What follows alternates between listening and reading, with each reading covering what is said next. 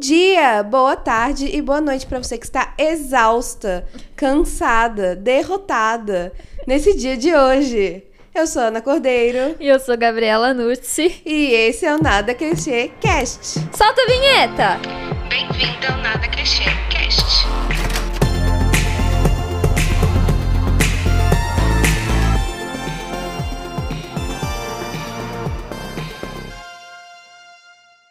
A gente morreu? A gente não morreu? A gente tá aqui? Foi só um pequeno hiato, gente. Tiramos alguns diazinhos de férias, mas estamos de volta, full blast, e agora vocês vão ter que aguentar a gente. Férias pra quem, meu anjo? Você tá de férias? Eu não tô de férias. eu tô exausta todos os dias da minha vida. Não, amiga, você entendeu o que eu quis dizer. Tudo bem, tudo bem. A gente tá aqui agora força total. Vamos falar da nossa pauta? Vamos! Hoje vamos falar de moda masculina. Que eu amo essa pauta porque todo mundo acha que moda masculina é uma coisa chata, boring. E na verdade, gente, moda masculina é uma das melhores coisas que já foram inventadas na história da nossa sociedade. Na verdade, se a gente parar pra pensar a moda bonita, coisa requintada, essas coisas, mas com homem, né? Porque é homem que é poderoso. Não, homem e... que tem que te dinheiro, entendeu? Exatamente. E assim, maquiagem, acessório, brinco, salto alto, unha, unha, pintada. Tudo começou com os homens. Não era nada feminino. Adornos, né? Então, e isso é uma coisa muito louca, né, amiga? Porque se a gente parar pra pensar na natureza, macho, né, das espécies, é o que é mais adornado, é o que é mais requintado. O pavão é um deles. O... A maioria dos pássaros. O galo. É, a maioria dos pássaros. São todos. O, o macho é maior do que a fêmea, porque eles têm que atrair a fêmea para acasalamento. Então, não sei se você sabe, mas teve ali um período do catolicismo, na Idade Média, que as mulheres de fato realmente não podiam se arrumar. A gente falou isso no nosso último episódio, mas os homens sim. Então, tava tudo invertido. O que a gente vê hoje na nossa sociedade tava totalmente invertido. Mulheres trancadas em torres, olá Rapunzel, e homens confraternizando exibindo os melhores tecidos, os adornos mais bonitos, esse tipo de coisa. E aí a gente vai mostrar quando que foi que a chavinha virou. Nós temos a moda que é hoje, que aqui no Brasil são homens usando bermuda tactel e blusa de time e chinelo. Ai, gente, é muito feio, né? Que... A gente vai chegar até, até esse período da história. Vamos, vamos chegar. Olha, mas vou, vou confessar que se você olha pra moda específica, assim, brasileira das regiões, a paulista não é tão ruim. A paulista faria Limer. Zoeira, brincadeira, é muito Paulistana, ruim. né, amiga? Paulista não é o Avenida Paulista? Tipo, é não. é paulistana, não é? Não sei. Fiquei em dúvida. Depois a gente dá o Google. A moda de São Paulo, pronto. A moda de São Paulo. Porque em São Paulo tem muitas subculturas e tem muita coisa rolando e tal. Mas assim, vamos lá. O colete Faria Limer é muito feio. Ele deveria ser banido e queimado. Mas o estilo é bonito, eu acho. Mas o estilo é, é um estilo muito europeu. Europeu não sei dizer, mas muito americanizado sim. É, uma calça jeans, um mocassim e uma polo. Inclusive, a polo, não sei se vocês sabem, mas veio do esporte que leva o mesmo nome, polo. Faz sentido? E aí a polo veio do esporte polo e a gente usa ele até hoje. E a moda masculina, inclusive, foi muito influenciada pelo esporte, né? É uma das muito mais do que a feminina, por exemplo. Com certeza. Mas é assim, se a gente para pra pensar, o esporte em si só teve a entrada de mulheres muito tempo depois. Quando a moda masculina já estava meio estabilizada, foi que as mulheres começaram a entrar. Faz sentido. Eu não tinha pensado Exato. nisso. Exato. Então, os homens, tipo, até na Grécia Antiga, se a gente vê, é, é o epicentro das reuniões sociais era o esporte para os homens. Uhum. Então é um negócio que vem andando desde então. Verdade. E moda, né? Sempre igual a gente já falou, a gente tem falado, a gente está falando e a gente vai continuar falando que moda tem muita associação com poder, né? O homem mais poderoso era o homem mais bem vestido. Hoje em dia continua sendo verdade? Não. Mas a gente vai chegar lá. Calma, a gente vai chegar lá. Porque teve uma, uma, uma, virada de chavinha aí. Vamos primeiro falar sobre Henrique VIII e vamos falar da, do dono da samba completo, que é. Não sei o nome dele, gente. Luiz XIV. Ah, tá, Luiz XIV. Achei que você tava falando do inglês lá. Desculpa. Ele é o próprio. Ele é a própria escola de samba completa.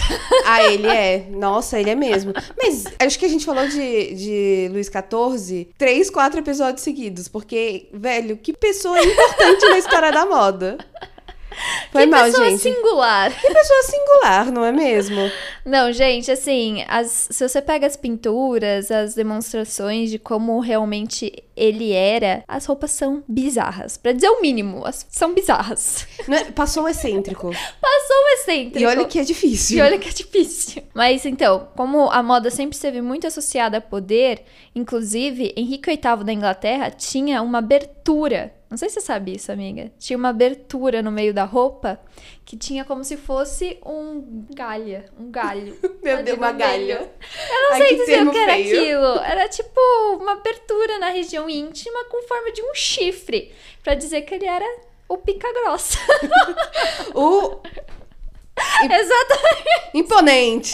Vocês entenderam o que a gente tá dizendo e é isso que É isso, é isso.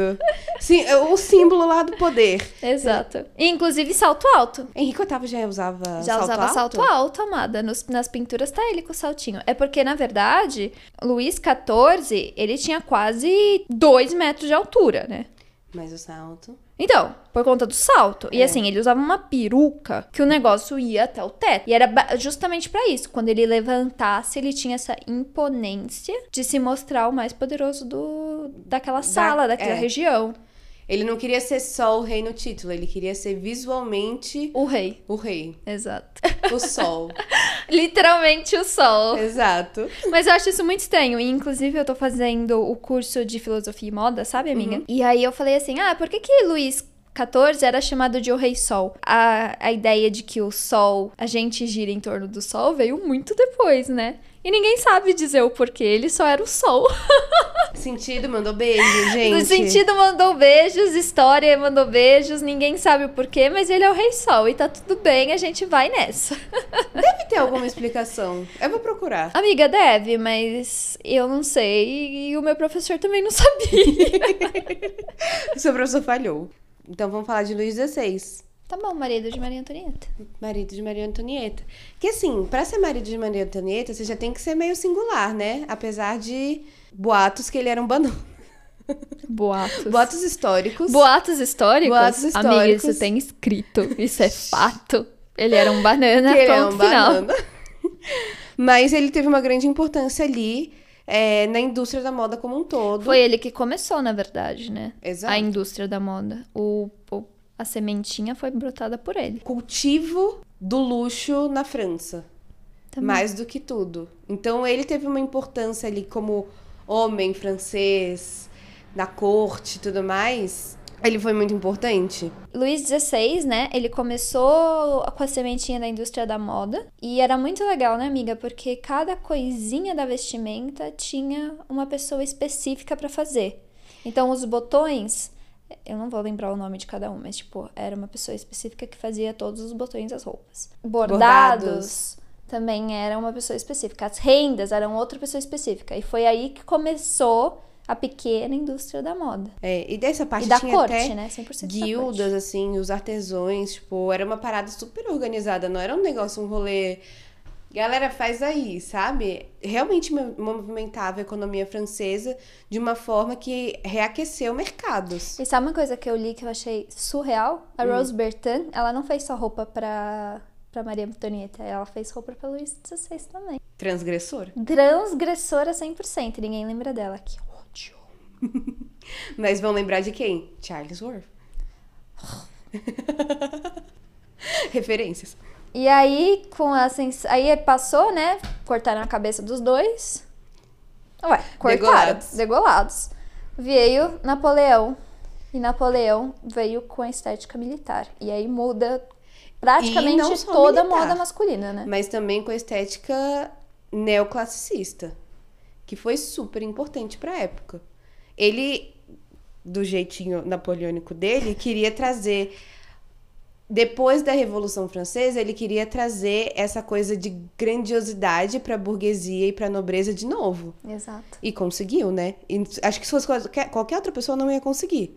Mas ele conseguiu. E aí foi quando começou a mudar um pouco a moda masculina para uma parte um pouco mais simples, digamos assim.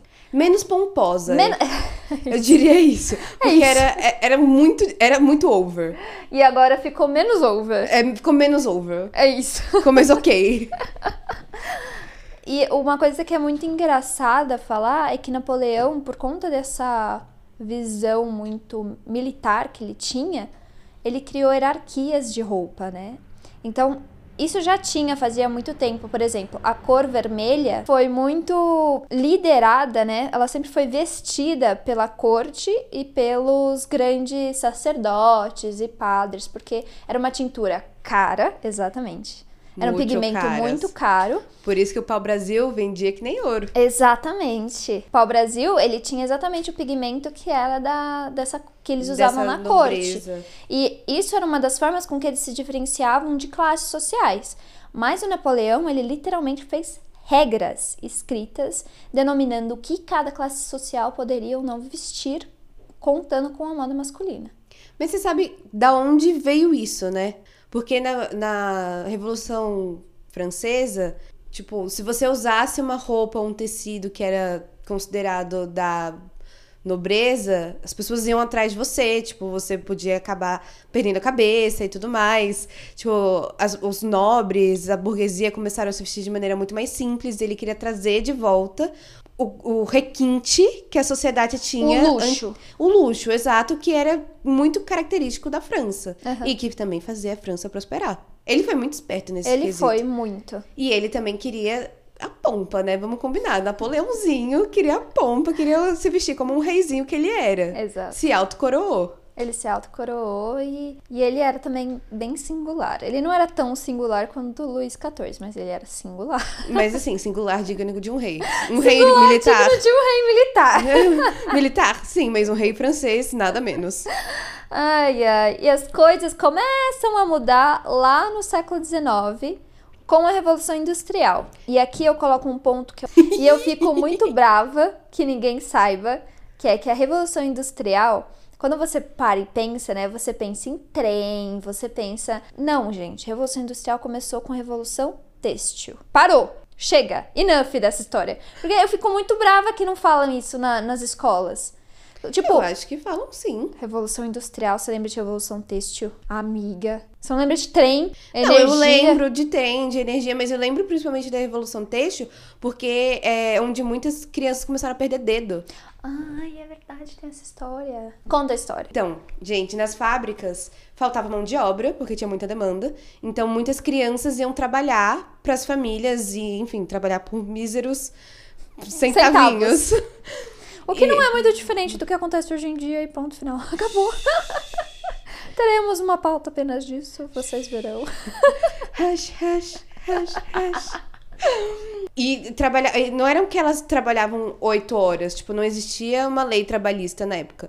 Era assim, trabalhava 14 horas, 16 horas e repetia tudo no dia seguinte. Então, nessa exaustão, muitas crianças, pessoas adultas também, mas principalmente crianças, perdiam o dedo, perdiam a unha, perdiam a mão. E assim, putz, perdeu? Que pena, né? Não vai poder mais trabalhar, né? Que então, que vem a próxima criança. E aí, crianças mais novas ainda, tipo, gente, crianças às vezes de 3 anos iam trabalhar Já nas fábricas. trabalhando nas fábricas. E eram extremamente perigosos, porque realmente não tinha nenhum protocolo de segurança dentro dessas fábricas. E as fábricas têxteis eram as mais perigosas por causa do calor, por causa do, do, Aí, de novo, não mudamos muita coisa. do maquinário. Exatamente. Cara, quantos desastres já tiveram dentro de fábricas têxteis? Um milhão, no caso. De pegar fogo, de não estar preparado para incêndio. Amiga, de... você já viu aquele vídeo no TikTok que as roupas da Shein vêm com escrito help? Não, é é, surreal, sério? juro. É surreal. A gente vai falar sobre isso na outra pauta.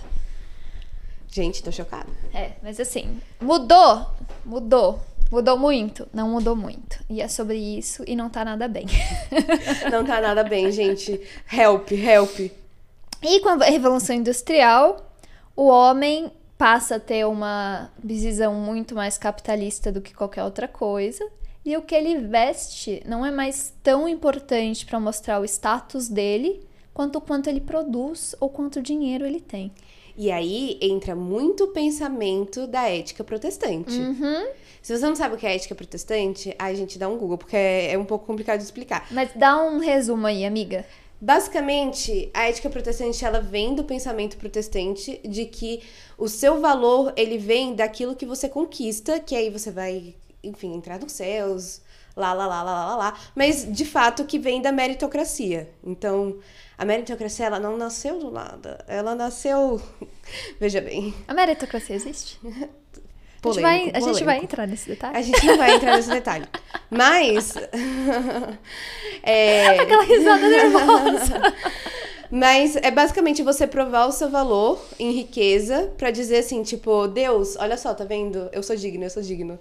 É isso. Eu aí. sou o escolhido. Me escolhe, me escolhe. E foi com essa mentalidade que a moda masculina começou a mudar completamente. E foi aí que a Inglaterra se torna o núcleo de moda masculina e a França se torna o núcleo de moda feminina. E aí é uma coisa que a gente precisa muito separar, porque ainda tinha muito aquela mentalidade de que o homem era o provedor da família. E aí as mulheres elas podiam se vestir da forma que elas queriam, enquanto os homens tinham uma visão muito mais simplista.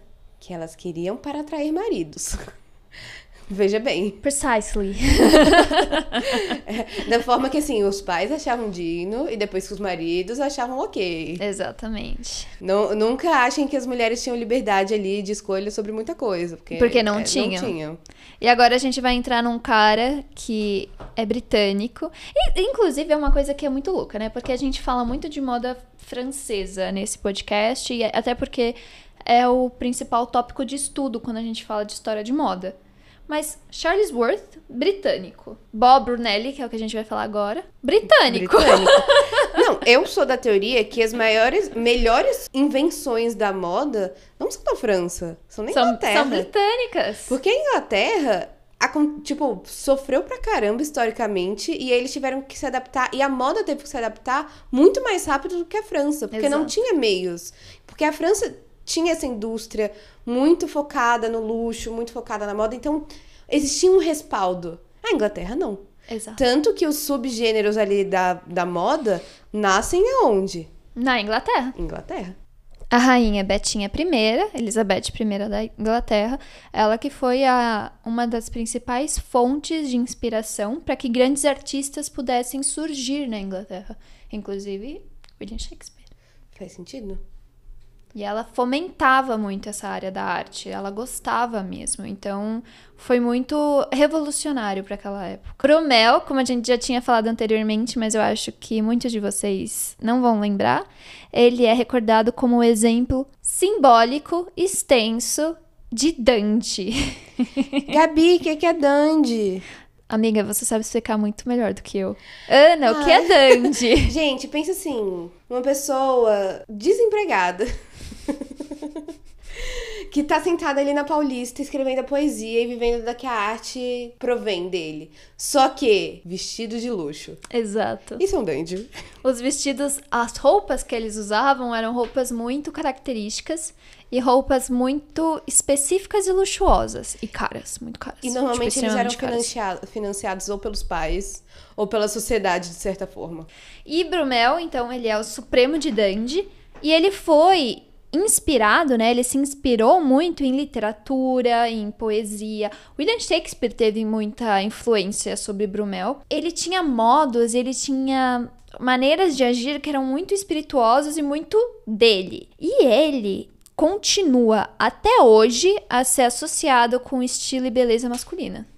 Então, meio Lord Byron, né, da época. 100% Lord Byron da época. Vocês não sabem, Lord Byron, ele era um cara da época romântica, que ele era meio vampiresco, mas aí ele já era da época gótica. Tipo, usava maquiagem, vivia das noites. E aí virou até uma coisa meio folclórica das cortes. É meio louco isso, né? Total, Meio não, é completamente louco. total. Mas, eh, cara, ele era potatinha. Ele era. O Shelley também, que andava junto com ele. Aí a Mary Shelley, que andava junto com ele. Como Brumel começou a sua fama? Isso, na verdade, são boatos, né? Não tem nada escrito, não são fatos históricos. Que é fofoca histórica. É fofoca histórica. Estamos trabalhando com fofoca, gente. Adoramos fofocas. Mas assim, fofoca de famoso? Não. Fofocas Fofocas, históricas.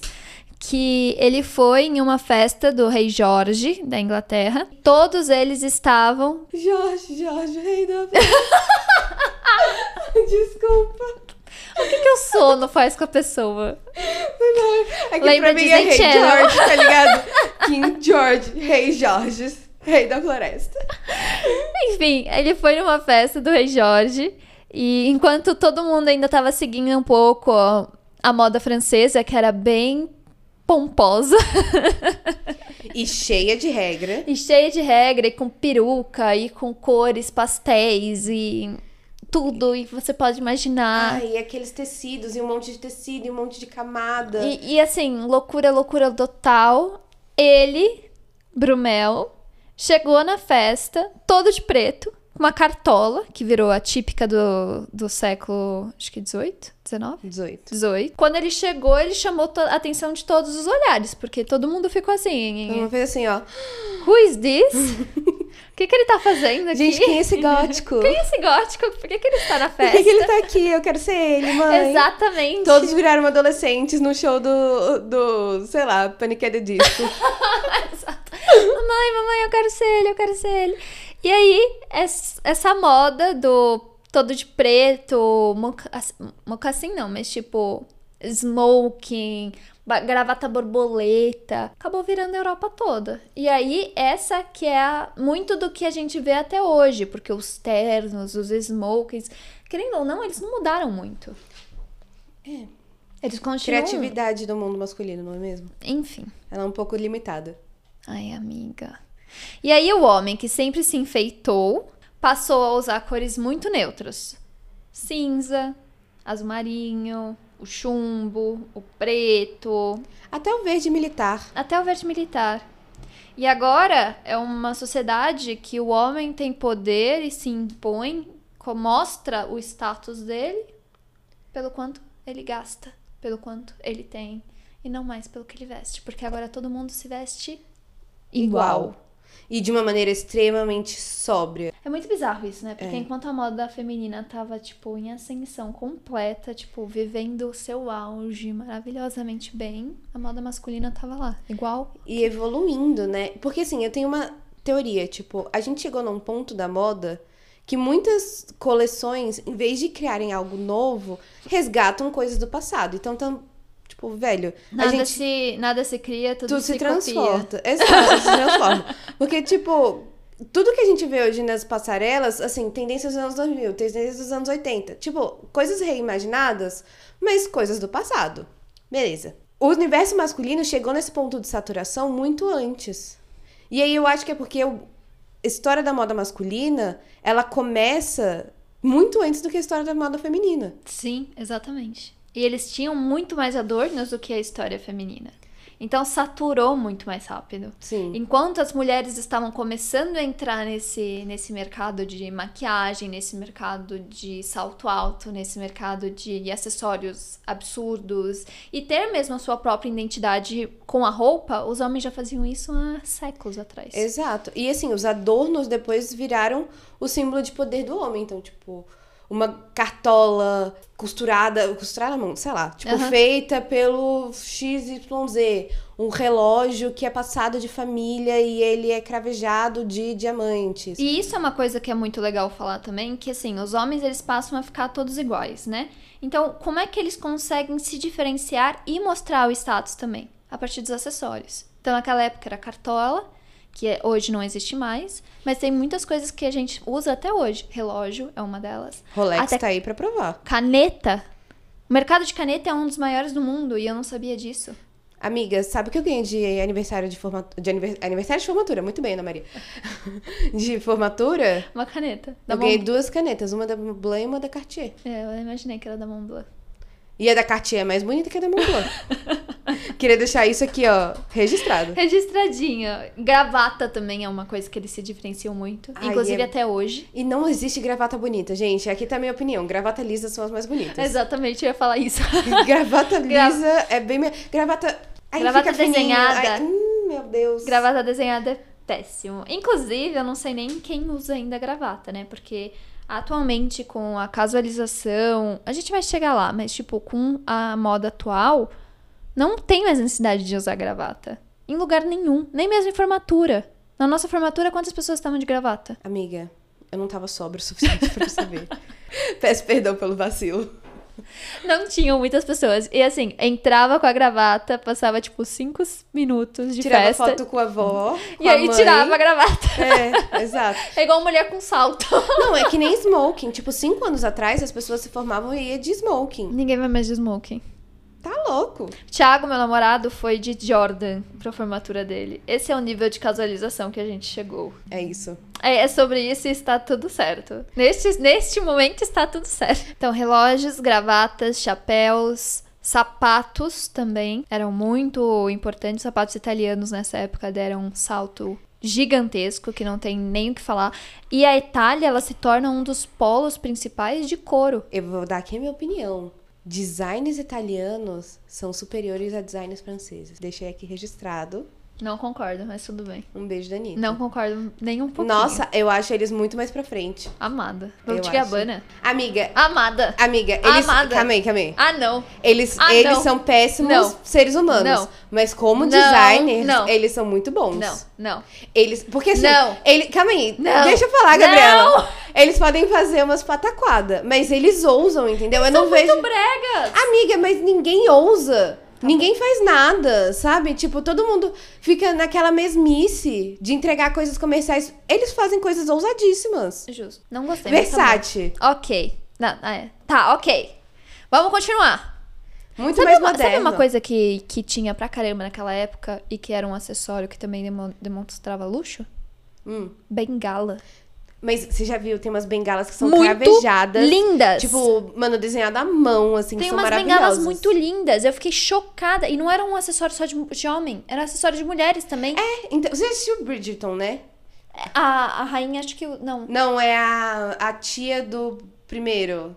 Eu Sim. esqueci. Do aham, Duque. Aham, do Duque. É, que ela usa, mas assim, a bengala não necessariamente era para as pessoas que, mais velhas ou que precisavam. Era realmente um Todo acessório. mundo usava bengala, era um acessório. Eu acho. E assim, gente, se você olha as bengalas, eram bengalas muito lindas. Eram bengalas que realmente pare... Eram bengalas que realmente pareciam joias.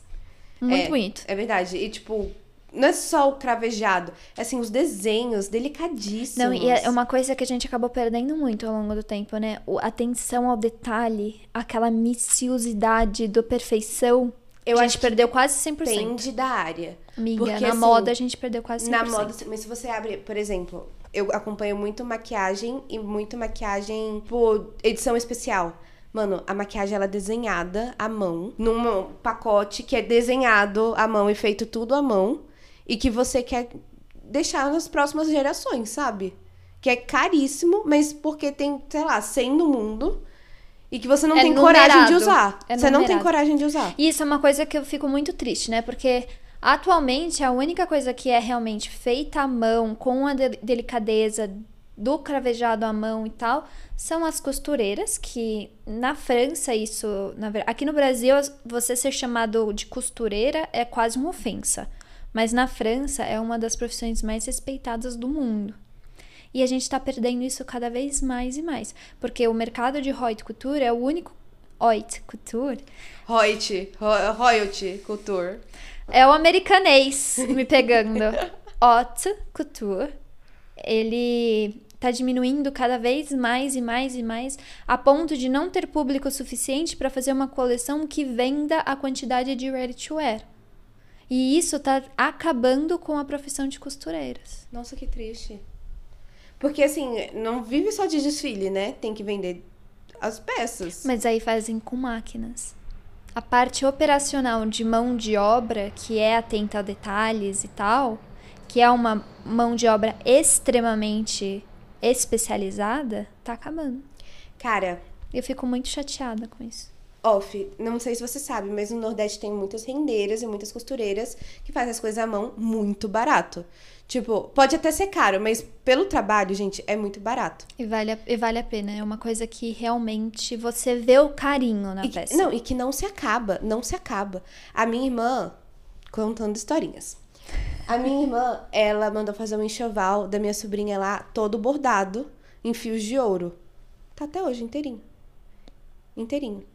A qualidade é surreal, assim. A coisa mais linda e mais delicada que você vai ver. E é uma coisa que eu percebo também quando eu trabalho com eu trabalho com moda e eu trabalho muito com público, né?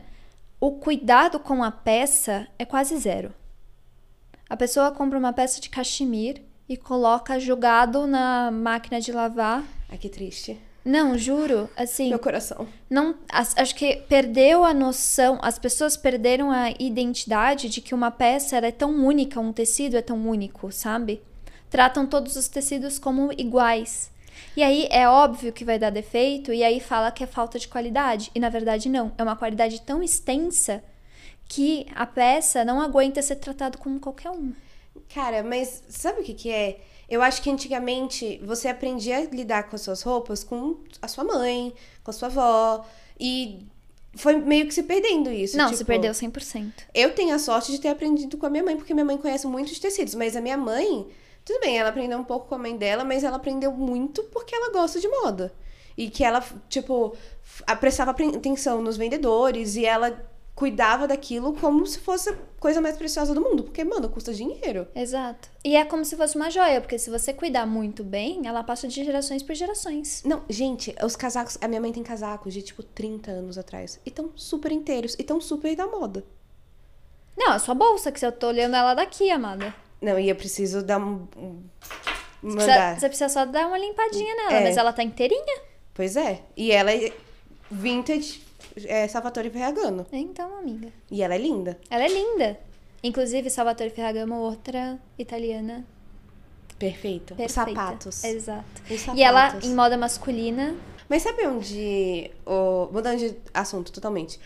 Sabe onde a moda masculina se sobressai? Eu acho que na moda feminina, a moda feminina ainda tá aprendendo a fazer isso. Streetwear. A gente vai falar sobre isso agora. Vamos falar sobre isso agora. Não, e assim, a moda masculina, ela passou por diversas mudanças Tá todo mundo vendo, amiga, os seus on the gestos. flow. On the flow. Muitas mudanças de altos e baixos. Inclusive, ela sofreu influências da música. Então, o rock influenciou muito. E o streetwear veio 100% do hip hop. E a moda masculina foi uma das principais, como é que fala? Atingidas pela Percursoras, eu acho que é a Per- palavra. Obrigada, amiga. Percursoras dessa inspiração, né? Tanto da esporte influencia 100% a moda masculina, música, rock, punk. O punk, Viviane Westwood. ela começou com o masculino. Ela começou. Ela e o marido dela começaram com aquela loja que eu esqueci o nome, mas fazendo Roupa masculina. de Sex Pistols. É, é. roupa masculina. Punk, o rock, até o Elvis Presley nos anos 50, Beatles. Mas assim, acho que a gente tem que dar um passo pra trás. Antes do streetwear, é, é saber que celebridades em geral, eles vão ser grandes influenciadores da moda. Sempre. Todos os momentos. Em todas as eras, vai ter um grande ícone. Exato. Por mais que quando a gente esteja vivendo aquela era, a gente não saiba quem é o grande ícone, a gente acha que sabe, mas não sabe. Depois que passa, é muito fácil de enxergar. Anos 50 é muito fácil de enxergar que foi o Elvis, com aqueles figurinos super coloridos e a, os- o- a riqueza de detalhes e de acessórios que ele tinha.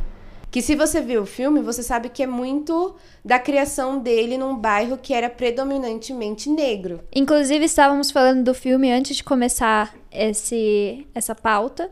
E se você não assistiu o filme, igual eu, vamos. Oxi, a moto. Vamos dar a mão e ir pro cinema na próxima semana, porque é um filme lindo, em que o figurino também é assinado por Miúcia Prada. Tudo bom? Maravilhosa, perfeita, nunca errou. Então, assim, a gente precisa assistir esse filme. E, inclusive, aparece duas personalidades que nós falamos no nosso primeiro episódio. E que a gente ama muito. E assim, não falam muito dela. Mas é a Sister Rosetta e a Big, Big Mama, Mama Thorne. Ah, e aparece ela cantando e ela é maravilhosa. Gente, eu sou muito fã da Big Mama. E eu fico muito triste que essas pessoas que o Elvis cantava as músicas não tinham mais reconhecimento do que deveriam, sabe? Sim, exatamente. Mas tudo bem, o Elvis, eu acho que ele não fez por mal. E, inclusive, a última coleção da Louis Vuitton de menswear, não sei se você assistiu, que foi um. Juro, fazia tempo que eu não chorava em uma apresentação. Que foi que eles fizeram uma. Virgil, É. Live Forever. Nossa, gente, assim. Eu chorei que nem uma bebê. Enfim, tinha muito influência de street style. Quase 100% de influência de street style. E é muito É legal. muito mais interessante. Exatamente. E é muito mais atrativo para o público masculino. E isso, se a gente parar para ver, a história sobre o street style começou com o hip hop e os artistas começaram a fazer a própria roupa porque eles eram vistos como os desprivilegiados, né? Então eram jovens, normalmente imigrantes ou pretos, dos Estados Unidos em bairros desprivilegiados e eles começam a se reunir em festas super improvisadas e eles viam que não tinha um mercado de roupas para eles. Eles não se identificavam com aquelas roupas, aquelas roupas não falavam com eles, porque a moda sempre foi muito branca. Não só isso. Na época, era o disco que reinava. E o disco, se você já viu alguma coisa sobre disco, tem uma estética muito única.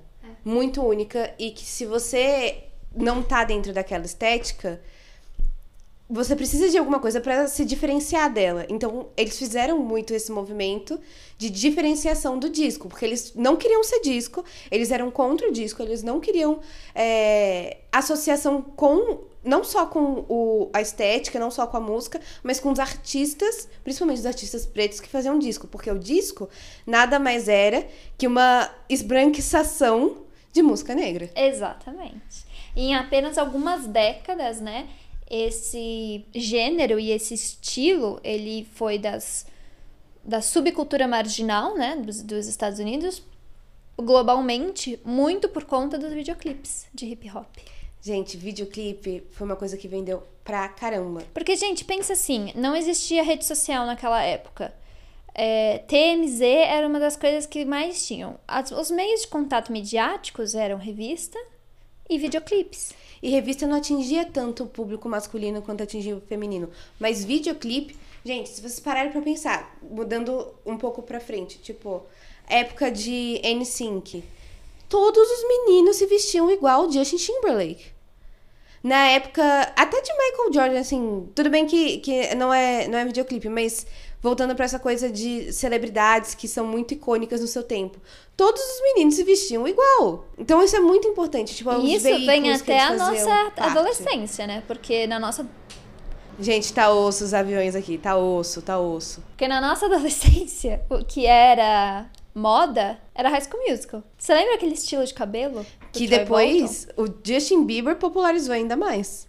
Então, assim, a moda masculina é muito voltada a ícones. A gente não tem como separar as duas coisas. Não que a nossa não seja, mas eu acho que a nossa É muito menos. é, é, é mais pulverizada. É, Sabe? exatamente. Mas a moda masculina, eu acho que ela é mais é, influenciada por subculturas. Justo, exatamente. Tipo, principalmente dentro da música. Porque na música a gente tem o punk que é muito forte, e aí a gente tem o punk entrando nas passarelas. Você tem o grunge depois, que o Nirvana, gente, explodiu. Não, e, e aí os assim- adolescentes se vestiam todos iguais ao Kurt Cobain. É, então, e o, inclusive o meu tio, ele não é. Ele tem 50 anos. Valê, se você estiver ouvindo, um beijo. ele falava que quando saía as capas de CDs, principalmente das bandas de rock, no dia seguinte tava todo mundo da, da, da rua dele se vestindo igualzinho o pessoal da capa de CD.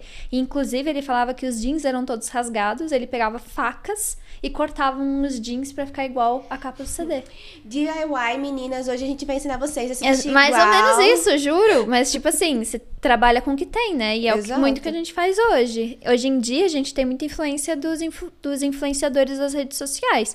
Mas é um pouco disso, assim. As influências, elas só trocam de... Espectro. É, mas elas continuam sendo influências. E posso falar uma fofoca histórica também, que eu acho um- Conta interessantíssima. Deixa, girl. Ironicamente, não foram os rappers que disseminaram o estilo do hip hop. Foram os traficantes de drogas. Mas era quem tinha o quê? Poder. E dinheiro. e assim, é, é- E eles tinham o dinheiro e as roupas. a cara de brava dela tá maravilhosa. E eles tinham o, o dinheiro e as roupas que os rappers se gabavam nas letras de música deles. E aí, os hip hoppers, né, o pessoal que canta esse estilo, começou a verificar esse estilo dos traficantes e trazer muito pra eles. E aí misturou tudo e ficou tudo uma coisa só. Mas o street style não veio da música, veio dos traficantes de droga. Mas Mas, a onde- gente sabe isso? Isso é um fato? Não, Não. isso é uma fofoca. Isso é uma fofoca histórica. Isso faz sentido, assim, sem querer jogar preconceitos aqui, tá bom? Mas é, essa galera fazia muito os shows, enfim, em bairros que eram tomados pelas drogas. Faz muito Fofoca sentido. check. E aí a gente pode falar que isso se disseminou tanto que, por exemplo, em 2018, o, F, o CFDA, que é uma das premiações mais importantes de moda atual, concedeu o prêmio de design de moda masculina do ano para Supreme, que é uma marca 100% streetwear. E que, cara, eles fazem streetwear muito bem. Você pode não gostar, mas que é uma coisa única e totalmente street, de fato é. Mas assim, superou designers que estão aí já faz muito tempo, por exemplo, Calvin Klein, Tom Ford Mas vamos combinar, né? e até Calvin Klein- mesmo Gente, Virgil Abloh. Ele não ganhou aquele ano, quem ganhou foi Supreme. Então, tipo, pra vocês terem ideia da importância que streetwear teve na moda masculina. E isso é muito legal porque a Supreme ela tem como público-alvo, principalmente, os jovens e vem muito de inspirações tanto do skate, que aí vem aquela parte que a gente falou que moda masculina é muito, muito, muito influenciada por esporte, e também do hip hop. Faz total sentido. Assim, também é influenciada por High School Musical? Também é influenciada por High School Musical. Quem disser que eu tô errada, vai estar dizendo mesmo, porque eu tô certa. Então vamos de indicar aí. Ah, na verdade eu tenho uma pergunta pra tu. Pode fazer a pergunta. É, hum, eu tenho uma amiga que fala que hoje os desfiles masculinos são muito melhores que os desfiles femininos. Qual a sua opinião sobre isso? Concordo plenamente. Que eles são muito mais inovadores. Mas por que, por que que eu sinto isso? Porque nós, infelizmente, a moda é muito vista como uma questão feminina e tem muito preconceito em volta de moda para esse quesito. E aí entra muito em questão de sociedade, muita questão de homofobia. Existem muitos fatores para que a moda seja um fator que seja muito associado ao feminino, às mulheres. Para chamar a atenção dos homens, tudo precisa ser muito mais inovador do que as das mulheres. Tudo. Eu não estou dizendo só os desfiles de moda, eu estou dizendo tecnologia de tecido, eu estou dizendo o acabamento das roupas, eu estou dizendo sobre praticamente tudo, questão de marketing, porque a mulher ela é vista como a principal compradora dos núcleos, dos núcleos da família. Então ela compra para ela mesma, ela compra para os filhos ela compra para o marido. Normalmente é assim que funciona. Para trazer esse público mais masculino para fazer compras é muito mais difícil do que para trazer a mulher. Então todas as inovações e todas as grandes mudanças que a gente está vendo na moda veio muito para moda masculina. Boa resposta. Passou. Obrigada. Passei na entrevista? Passou na entrevista. Ganhei o emprego? Ganhou um emprego. Você já pode ser co-host do Nada Clichê. Ótimo, maravilhoso. e isso é muito louco também, porque se a gente parar pra pensar, muita coisa aconteceu desde a Segunda Guerra Mundial, né? E inclusive o racionamento de roupas, e isso veio muito também pra questão de que homens não compram tanto quanto mulheres. Porque é visto como uma coisa fútil que não é tão necessária. Justamente por esse, por esse pensamento capitalista e por essa homofobia de que se eu me cuidar eu vou ser vista como alguém sexualmente atraído pelo Questionável, entre aspas. Que é a homofobia heteronormativa que a gente sofre atualmente na nossa sociedade. E as mulheres, elas têm muito mais espaço no mercado de moda do que os homens. Então, para atrair essa clientela, eles precisam ter muito mais know-how e muito mais parâmetros e artifícios para realmente mantê-los lá do que as mulheres. Sabe o que é muito doido? É, isso é válido pro mercado ocidental. Pro mercado oriental, se você vai ver, tipo, Tokyo Fashion Week, ou se você vai acompanhar o street style chinês, A moda feminina, ela é igualmente igual à moda masculina. é de igual para igual. E assim, são absurdos. Tipo, você olha e você fala assim, tô em Marte. de um jeito positivo, sabe? As duas são muito revolucionárias por si só. E eu acho que é muito cultural isso também, porque eu tava vendo também a moda. A semana de moda africana, principalmente a angolana, e as, a moda feminina e a moda masculina, inclusive as estampas são muito parecidas. E as cores são muito parecidas. Enquanto atualmente na moda ocidental, principalmente Estados Unidos, e a gente que segue muito né, o parâmetro americano, é uma moda muito mais sombria em questões de moda masculina e uma moda muito mais viva em questões de moda feminina. Enquanto em outras regiões, que na, no meu ver são tão ou mais importantes do que as nossas mesmas, tem, não tem essa diferença tão gritante quanto tem aqui. É uma questão bastante. É é assim. É 100% cultural. É totalmente cultural. E a África, ela é, culturalmente falando, ela não se identifica muito com o Ocidente. Então faz sentido que eles vejam o papel da moda mais igualitário para homens e mulheres. O que deveria ser, né? Mas realmente não é. E é uma coisa que, por exemplo, eu tenho muitos amigos que falam: ai, muito legal o que você tá fazendo sobre moda, o seu podcast, mas eu acho que eu não sou público-alvo. Aí eu pergunto: nossa, mas por quê? Ah, porque moda não me interessa. Aí eu falo: mas por que moda não te interessa? Ah, não sei dizer. E esse não sabe dizer é justamente um preconceito interno que a pessoa tem de achar que falar que gosta de moda vai associar com alguma outra coisa, com a sua orientação sexual, por exemplo. Então, a gente precisa realmente quebrar esse paradigma. E, gente, homens principalmente, gostem do que vocês gostem e tá tudo bem. Exato, pelo Se libertem Deus. desses, desses estereótipos, dessa sociedade heteronormativa, dessa sociedade caótica. Se libertem disso. Até porque, se for assim, ah, porque orientação sexual, olha, deixa eu te contar. Todos os meninos gostam do hairstyles e olha como ele se veste. E ele é maravilhoso, né? E, E ele, ele é quebra paradigmas de todos os jeitos, assim. Só que assim, ele é o primeiro homem a usar saia? Não. Não. Ele é o primeiro homem a fazer algo extremamente unissex dentro de um espaço que é visto como masculino? Não. Mas ele é reconhecido por isso? Sim. Sim, Por porque quê? ele é branco. Exatamente. Então, assim, nós temos diversas formas de falar sobre moda masculina. Eu espero que a gente tenha, pelo menos, Tocado a resumido um pouco. a É. superfície, né? E agora vamos para Indicaí? Vamos pro Indicaí. Começa aí, pode deixar. Então, o meu Indicaí, assim, moda masculina é um tópico tão difícil que a gente vê documentários de estilistas de moda feminina, a gente vê coisas sobre moda feminina, mas moda masculina é muito difícil de encontrar, é praticamente impossível. Então, eu vou dar um, um Indicaí de um filme histórico que eu sou muito, muito apaixonada, que se chama A Outra. Eu acho que tem no Netflix, se eu não me engano, e é a história de Henrique VIII, que ele era casado e aí ele decide se divorciar por conta para casar com a amante, mas o figurino é rouba a cena desse filme, principalmente o figurino da corte masculina, e a gente fala de Henrique VIII aqui nesse podcast, então eu acho que é um bom indica aí. Sim, eu vou indicar uma série que não fala sobre moda, mas mostra muito sobre street style, que chama The Get Down.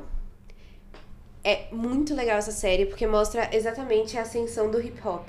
Não sei se você assistiu. Não, eu preciso assistir. É maravilhosa, porque começa contando ali do contexto do disco, principalmente na comunidade negra de Nova York, e como, tipo, os, a- os negros artistas estavam vendidos para essa comunidade, porque se você não se esbranquiçasse de certa forma e fosse pro disco e, tipo, vendesse a sua música pros brancos, você não faria sucesso. Você não existia. Você não existia. E aí mostra o personagem principal, tipo, fazendo poesia e fazendo beats. E aí, tipo, nascendo aquela coisa dentro do sub- subúrbio, não, né? Dentro das periferias de Nova York. E aí ele descobrindo outras pessoas fazendo esse estilo e ele se diferenciando cada vez mais e vai contando a trajetória dele até ele virar um grande rapper da, dos anos 90. Que demais. É muito legal. E assim, é, também é muito triste porque você vê coisas, cara, racistas acontecendo. é, você vê, tipo, toda a transformação de uma era acontecendo. Então é um pouco. Pode ser um pouco pesado se você não tiver cabeça pra assistir. Ah, e um filme que eu assisti agora também, mudando de pato pra ganso, que não tem nada a ver com moda masculina, mas eu indico muito. Se você estiver bem de saúde mental, Spencer. Eu amei esse filme. Você Eu amou amei. porque tem a Bela do Crepúsculo, que eu sei. Brincadeira. Zoeira, amiga. Não, mas amo. tudo bem, porque eu amei Batman também e é com Robert Pattinson. Mas tá tudo certo, gente. Mas assim, assistam, porque eu achei. Mas você precisa estar bem psicologicamente, porque é um filme muito pesado. Mas eu amei esse filme. E a Lady Di, ela é tudo, né? Ai, ela é tudo. Ai, tadinha, sofrida, gente. Coitada. Inclusive, tem agora essa mania do hollywoodiana de fazer bastante biopics, né? E biopics são a junção de biografia com picture motion, que é literalmente filmes. Então, tá com muito essa estética. Então, Spencer é uma, vai sair Blonde, que é da Mary Monroe, saiu Elvis, saiu King Richards, que é sobre a história da mãe, do pai da, da Serena. Vamos ter muitos mais deste. Dessas recomendações vindo por aí. Muito, muito mais. Eu quero muito assistir Blonde, mas assim, muito mesmo, porque existem alguns documentários da Marilyn Monroe, mas Seven Days with Mary, você já assistiu? não. É muito chatinho. Não dá vontade de assistir tudo. Mas eu tenho um carinho pela Marilyn muito grande, porque eu acho que ela foi muito injustiçada pela indústria. E tem muita gente que crucifica ela, falando, tipo, mano, ela era uma drogada mesmo e a culpa é dela. E não tem lá, nada lá, a ver. lá. Tipo, mano, ela foi uma vítima da indústria, assim como a Julie, Judy Garland foi uma vítima da indústria, assim como a menina que fez Gilda foi uma vítima da indústria. Tipo, a indústria era uma, uma- um cocô. Não que ela seja melhor agora, mas pelo menos os artistas têm um sindicato, tá ligado? Gente, é isso. Esperamos você na semana que vem. Um beijo. Tchau! Tchau!